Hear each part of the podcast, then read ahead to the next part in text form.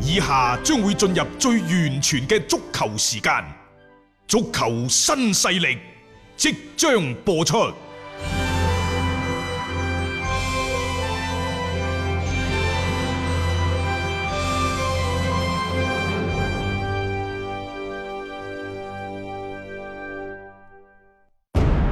足球場，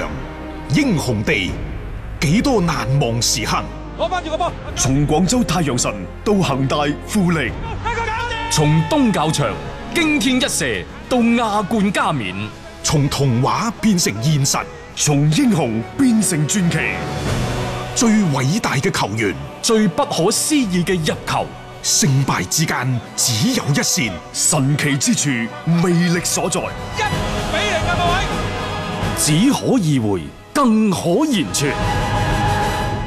足球新勢力，各位球迷朋友，大家好啊！咁啊，亦都嚟到今日嘅足球新勢力嘅節目時間段啊啦，又係傍晚時分，星期一到星期日都係六點到七點鐘啦，喺文體廣播呢度同大家一齊咧係傾波經嘅。咁今日喺直播室咧就大雄喺度助手嘅，咁而喺線上嗰邊咧就已經接咗阿斌哥嘅電話入嚟啦。阿斌哥唉，大雄，係忙緊係嘛？咁唉，啊，我哋今日咧就要過嚟恩平呢邊， 嗯，誒籌備咧就聽日早上十點鐘嘅第六屆恩平勒賽美正文化節，嗯，咁所以咧就今日只能夠咧就留低大雄喺直播室嗰度，嗯我哋要通過電話連線咧同大家去傾下咧就係即係琴日啲德甲啊，嗯。仲有中國足球嘅種種嘅事項咧，係啊，啊咁你都講到中國足球啦，因為琴日咧就大家誒、呃等咗好耐啦， 其實足足等咗幾個月嘅時間咧，呢、一個嘅三個級別嘅聯賽嘅準入誒、呃名單啊，最終係公布咗嘅，即係嗯起碼中超 啊、中甲啊。中乙啊，中乙嗰邊咧就老實講句啦，即係點樣樣嘅一啲嘅球隊嘅狀況，其實仲係有一啲嘅空隙啊，你未知嘅，因為其實得得二十一隊波呢係叫確定準入咗，咁剩低呢，因為舊年係以三十二隊波嘅嗰個規模係進行呢個中乙嘅聯賽啦。咁喺而家咁樣睇翻啦，個罅骨國青係有一隊啦，咁起碼仲有十隊嘅可能中超嘅 U 系列嘅梯隊啦、啊預備隊等等啦，就會去踢呢個嘅中乙嘅賽事。但係而家我哋係未清楚所有嘅一個安排，有啲咩名單啊，有啲咩球隊啊會進入到呢一個中乙聯賽啦，一切都未知嘅。所以話，琴日其實整體嚟講咧，雖然個準入嘅名單咧係出咗嚟啊，但係我覺得裏邊仲有好多嘅故事性。誒、呃特別係咧有一啲即係通過呢一個準入去即係宣佈俾大家聽嘅嘢咧，其實我覺得個內容都幾豐富㗎，斌哥。誒咁樣嘅，嗯我終於知道就係即係前兩個禮拜點解中乙班老老老闆們咧。嗯全部跳起身，即係就誒、呃炮轟中國足球協會話，即係呢一個誒誒、呃你中超啲 U 廿三啲球員打中乙係唔啱嘅，嗯因為其實個生態咧就真係幾嚴峻下嘅。你諗下，三十二隊嘅誒中乙嘅球隊，嗯係竟然咧就有十一隊，亦就話有一半嘅球隊，嗯有一半即係三分一嘅球隊啊，嗯佢係唔需要升降級嘅，升級又唔關佢事，降級又唔關佢事。係咁你話呢一個嘅球隊，佢到底個升降級仲有咩意義呢？嗯冇意義嘅。你話升級，你升得上去，你仲話對呢一個中甲有一個遞補誒遞增啊，又或者係促進中甲嘅呢個升降級嘅競技水平啊等等。嗯但係中乙呢，即係我覺得，如果係如此大量嘅一啲嘅球隊去加入到中乙嗰個比賽，好啦，而其中嘅超過三分一球隊係事不關己高高掛起嘅。嗯咁中國嘅足球呢，始終同外國唔同，即係我哋唔好要求我哋啲中國球員呢講太多嘅職業嘅素養。嗯啊，你會覺得呢，即係誒、呃年輕球員有好多都係即係得到一個鍛鍊嘅機會，呢、個冇錯。但係中國足球由始至終喺我識睇中國足球開始，無論係以前嘅專業隊，抑或後期嘅職業隊，嗯其實係大量咁充斥住一啲嘅人情足球。嗯因為呢個係我哋我哋呢個民族幾千年嚟嘅嘅嘅即係叫做係可以話一種一種文化嘅傳承啊，甚至乎講得嚴重 啲，就係即係我哋係先考慮做事先咧，定係考慮做人先嗯呢？人啊情世你故嚇。嚇你講得好聽啲，就係你話考慮做事先啦，梗係。啊但係實際上好多人做嘢，我自己平時做嘢好多時我都係從做人先出發。嗯，係啊即係我我哋成日都講，我哋唔好有害人害人之心，嗯但係千祈咧，你又唔好俾人害 到害完之後，你仲幫佢數錢，即係唔好唔好咁笨啊！係係咪先？我哋冇錯唔好傷人哋，唔好傷害人哋，但係亦都唔好要時刻提防住人哋傷你吧。呢個就係中國嘅人情世故嚟嘅。嗯咁你喺咁嘅情況之下，咁今年中越嘅球隊嘅生態又如何保持平衡呢？所以我就覺得中國足球協會喺呢一個考慮呢方面，即係佢係啱嘅。老實講，嗯我點解話佢啱呢？就係、話我點解一下子斬咗十幾隊波？嗯，你哋呢啲人明明已經係即係嗰唔合格㗎啦。你係啊，個你個嗰個門檻，我已經降到降到比較低，嗯又或者係中國足球協會認為已經降到最低，而你都連我最低嘅門檻你都達達到唔到嘅，嗯咁你嚟踢呢個中乙做乜嘢？係咁你到底當呢個中乙聯賽係一個兒戲，抑或當中國足球兒戲呢？所以我覺得即係話中國足球協會喺天津天海，尤其喺遼寧宏運、廣東華南虎等等呢啲球隊嘅身上，包括一大扎嘅中乙球隊嗰度，你唔達標你就唔好嚟參與呢個遊戲。就呢樣嘢嚟講呢，我係我係舉雙手雙腳贊成。係因為就算我中國足球水平點差都好，所謂無規矩，嗯，佢就不成方圓。冇就錯，話我畫咗個條條框框出嚟，唔該你哋對照檢查，啱嘅就留低，唔嗯啱嘅起身走人，係係好好嘅呢樣嘢。冇即係錯，咁樣，我我覺得咧係邁向中國足球正化嘅第一步，嗯係我哋成日都喺度抱怨。就係話，唉、俾你恒大，俾你上港、北京、廣州、山東、狼、泰山，你有國企、有私嗯企，啊，有房地產企業，推到中國足球個泡沫咁大。其實我今日咧，我揸車嚟恩平嗰陣時，我都考考慮緊呢個問問題。嗯我諗住聽日或者後日我翻到廣州之後咧，同大家有一個專題嘅討論，就係話我哋中國足球嘅價值喺邊度？嗯中國足球點解泡沫係咁大？我初步理出嚟嘅思路係點呢？就係、我哋中國足球嘅價值主要係體現喺球迷嘅身上，球迷並唔係中國足球並體體現喺球迷嘅人數數量方面。嗯呢個係中國足球嘅，即係從整個生態嚟講，就係話我哋嘅足球水平同廣大人民群眾嘅期望值相差得好遠。嗯呢個落差，呢個落差太大。嗯，呢個落差之大就係造成咗中國足球所有矛盾嘅最根本嘅矛盾。係我哋嘅人球迷基數大，全世界最多嘅球迷，並且呢班球迷嘅消費力都唔差，購嗯冇錯買力好強冇錯冇錯，係咪係啊！嗯所以我就話中國足球嘅價值其實係體現喺中國球迷嘅價值呢度。嗯但係我哋職業足球又或者踢波呢班人嘅價值呢，佢可能即係唔好話世界第六大聯賽，但世界第十六大聯賽、第廿六大聯賽講唔上。嗯即係我哋擁有世界第一大龐大嘅球迷群，但係我哋與之匹配嘅可能係二十名、三十名嗯以外嘅嗰個聯賽嘅實力。佢就係呢個巨大嘅嗰個差距呢，造成咗中國足球嘅主要嘅矛盾。嗯好啦，咁而家我哋嘅泡沫大唔大？我哋嘅泡沫係好大，但係高林話齋，你係隻豬，你企喺個風口上都吹得 起身。係啊，你全國我係攞到成千萬嘅年薪啊，但係你環顧全中國國內球員，有邊個水準高得過我呢？係啊，我又覺得真係喺佢嘅位置上，全中國你又真係揾唔到邊個水準會高過佢嘅喎。嗯我覺得而家高郜林打波已經成仙成妖 㗎啦，佢已經唔單止係一個即係話誒誒呢一個飛機諗咁簡單㗎啦，嗯佢甚至乎即係話佢個護球嘅動作，佢同一啲隊友嘅配合，尤其同巴西外援嘅配合，你都拍晒手掌，有時你甚至乎歎為觀止添，人哋係有咁嘅水準啦。係啊，但係佢嘅水準，中國好似佢啲水準啲球員多唔多？唔又多或者通過職業聯賽錘煉出嚟啲球員嘅能力提升到郜林呢個級數嘅多唔多？嗯唔多啊嘛。冇總錯，體而言就係我哋嘅水準差。好係啦，咁但係啲老闆們就係睇啱咗足球後邊所有個球迷嘅價值嘅能力，以及佢承載嘅呢個傳播嘅平台。我都話啦，你成日覺得中國足球有泡沫，但係喺跨界者嚟睇，喺所有嘅房地產嘅老細嚟睇咧，啊你話你去互聯網攞一個嘅人口，攞攞攞一個嘅人性係容易定喺球迷呢度攞個人容易啊？喺球嗯迷群體攞個人容易啊？冇錯，係球迷群體攞個容易係啊咪？即係佢嘅佢佢佢佢佢嘅價值更加低，即係嗯話你用更加少嘅錢，你可以獲得更加高嘅傳播嘅效果。點解唔攞你足球嘅平台啫？嗯呢樣嘢係你可以話中國中國足球嘅悲哀。你就試下嗱，而家一百個球入邊有九十個八世以後都唔睇嘅，中國足球變成一個小眾運動，你覺得佢仲可以承載住咁多嘅資金咩？冇係可能，冇可。能噶啊嘛，次次係咪花世完咪所以又我就係睇，其實其實講到底咧，中國足球係撐好嘅球員。嗯但係差好嘅球員呢，並唔表示就係冇球員，因為我哋成日講啦，中超同埋中乙啲球員可能就一個體能嘅對抗嗰個差啫，實際上我哋基本功差唔多㗎咋，係只不過佢哋接觸咗外籍啲高水準嘅球員、外籍高水準嘅教練，佢哋有進步㗎咋。嗯嗯而嗯中乙嗰啲喺相對嘅低層次度打滾，但係佢哋所接受嘅訓練由細到大，其實百分之九十係相同嘅，嗯起碼十八歲以前百分之九十係相即係個同。模式係相似噶嘛，係啊，嗱，冇錯啦，佢都係一個模式嗰度出嚟噶嘛。嗯所以我就話咧，你推高咗中超，隨之而上嘅中甲、中乙等等。嗯咁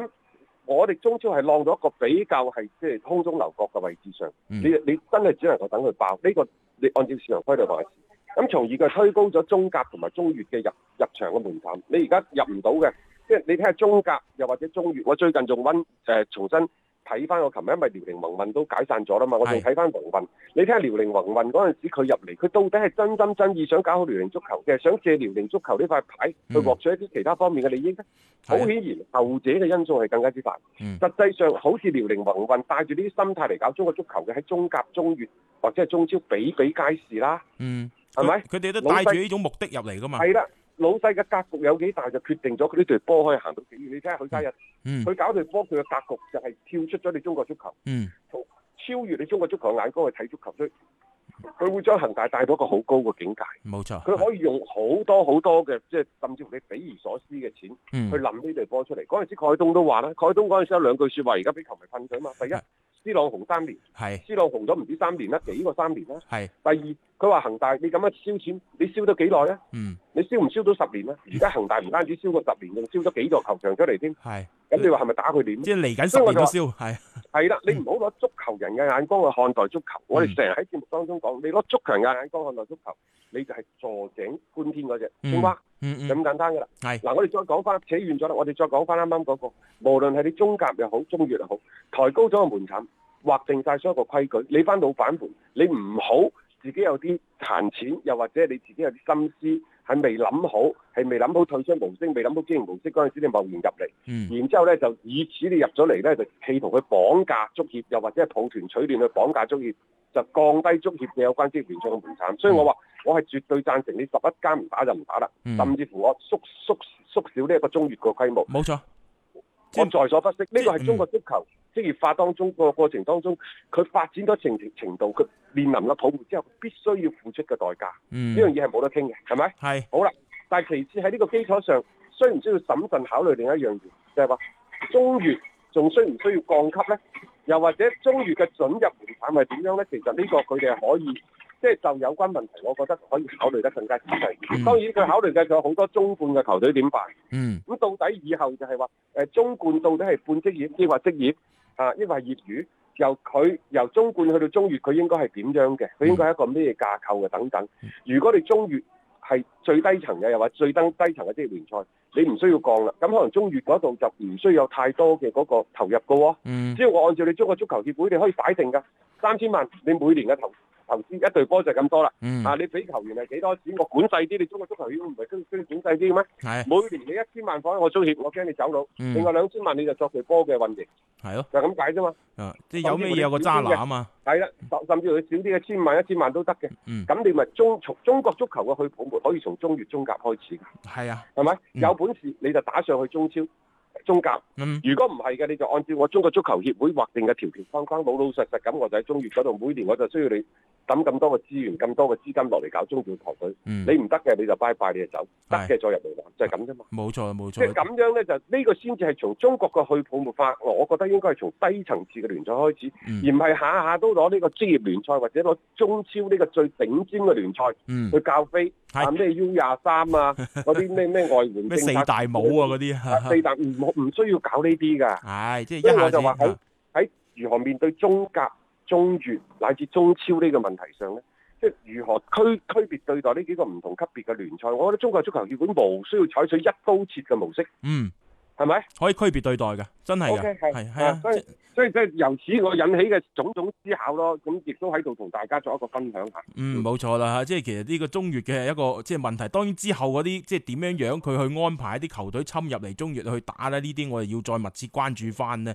即係到時再同大家去即係去睇翻嗰啲相關嘅情況啊。啊，仲有一點啊，其實喺琴日嘅呢一個嘅即係準入嘅名單出咗嚟之後呢，其實中甲就等於即係官宣咗話俾人聽咧，佢就即係擴軍㗎啦，已經去到十八隊波，誒、遞補咗上嚟係足足有七隊咁多嘅。嗱、呢啲呢就係之前挖落嚟嘅坑呢，就填翻上去嘅，因為大家都知道呢，誒遼寧啊、誒廣東華南虎啊、咩上海新音之類嗰啲球隊呢，就因為佢哋本身嘅嗰個情況已經好惡劣啦，而最終不得不呢，就係被取消佢哋一個嘅准入嘅資格。咁你嗰啲剩低落嚟嘅位呢，你咧一定要揾一啲嘅其他球隊，即係上嚟去填補翻啦。啊，但係呢個時候中甲咧反而係順勢去擴軍喎，啊，即係呢個嗯我覺得就即係同我嘅預料當中好似係有啲嘅出入喎，十八隊嗯波喎，斌哥。我都冇諗透呢個問題。我因為我更加關注嘅係係誒，我睇到嗰個係十幾隊波退出啊嘛。係啊，係啊係啊，我我我考慮得更加多係呢啲，即係反正係唔啱規矩，佢全部收咗佢。係即係千祈唔好俾下嗰啲嗰啲所謂俱樂部咧，一一方面佢抱團取暖，取暖咧就即係即係叫做係同你中國足球協會叫板，嗯你冇呢個資格，亦都唔好攞你一個球隊嘅資源，祈求喺當地政府啊喺各項政策嗰度有咩優惠。嗯嗯嗯，一個格局大啲，唔好咧就話啊呢度你俾你俾啲咩資源我，我就將幾多錢截留啲資源咧就放喺球隊嗰度。呢啲係呢啲係九十年代上世紀九十年代嘅做法。如果喺今時今日，你即係輾轉輾轉騰挪啊！嗯即係你你真係可以去考去去去參考下恒大人哋點樣通過足球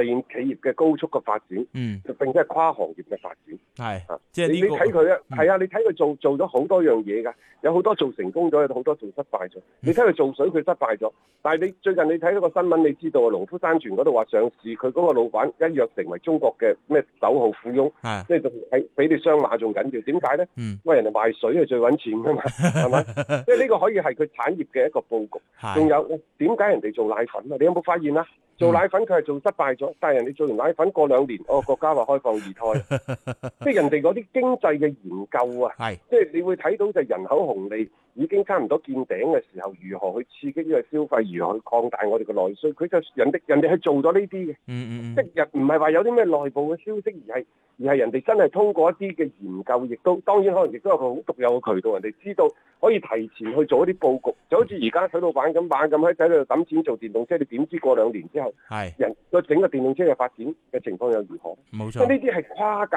嘅思維，係好超長、好好睇得好高、睇得好遠嘅今後嘅發展嘅思維。嗯某程度係一種風向標嚟㗎，冇係啊錯，即係我哋啲中乙啊、中甲啲老闆們，你學下呢啲啦，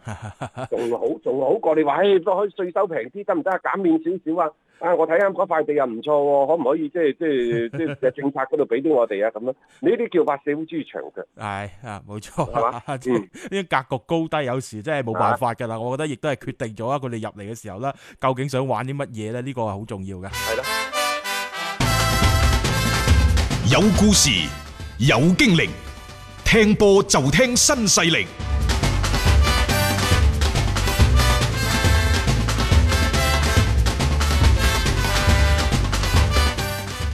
係啦，咁啊關注完啦國內方面嘅一啲誒、呃消息之後呢，其實就有一個即係幾重大嘅新聞嘅，亦都係琴晚呢，就係、西班牙嗰邊嘅官方啊，講緊嘅係西甲西乙嗰邊呢，都係有一個嘅公告嘅，就嚟緊啦。會有波睇啦，翻到嚟噶啦，就係六應該確切嘅開賽日期係六月十二號咗緊嘅。佢講呢就係六月八號嗰個星期開始呢，就可以重啟相關嘅一啲即係比賽嘅項目，但係六月八號係星期一嚟嘅，即係按照一般啲賽事嘅安排就唔會安排喺星期一咁樣去即係開打翻㗎啦。咁所以你向後推嘅話呢，去到嗰個星期嘅週末開翻呢，即係嗰一輪嘅西甲啊、西乙嘅聯賽嘅機會呢，會係比較大嘅。咁啊，終於都叫翻嚟啦喎，斌哥。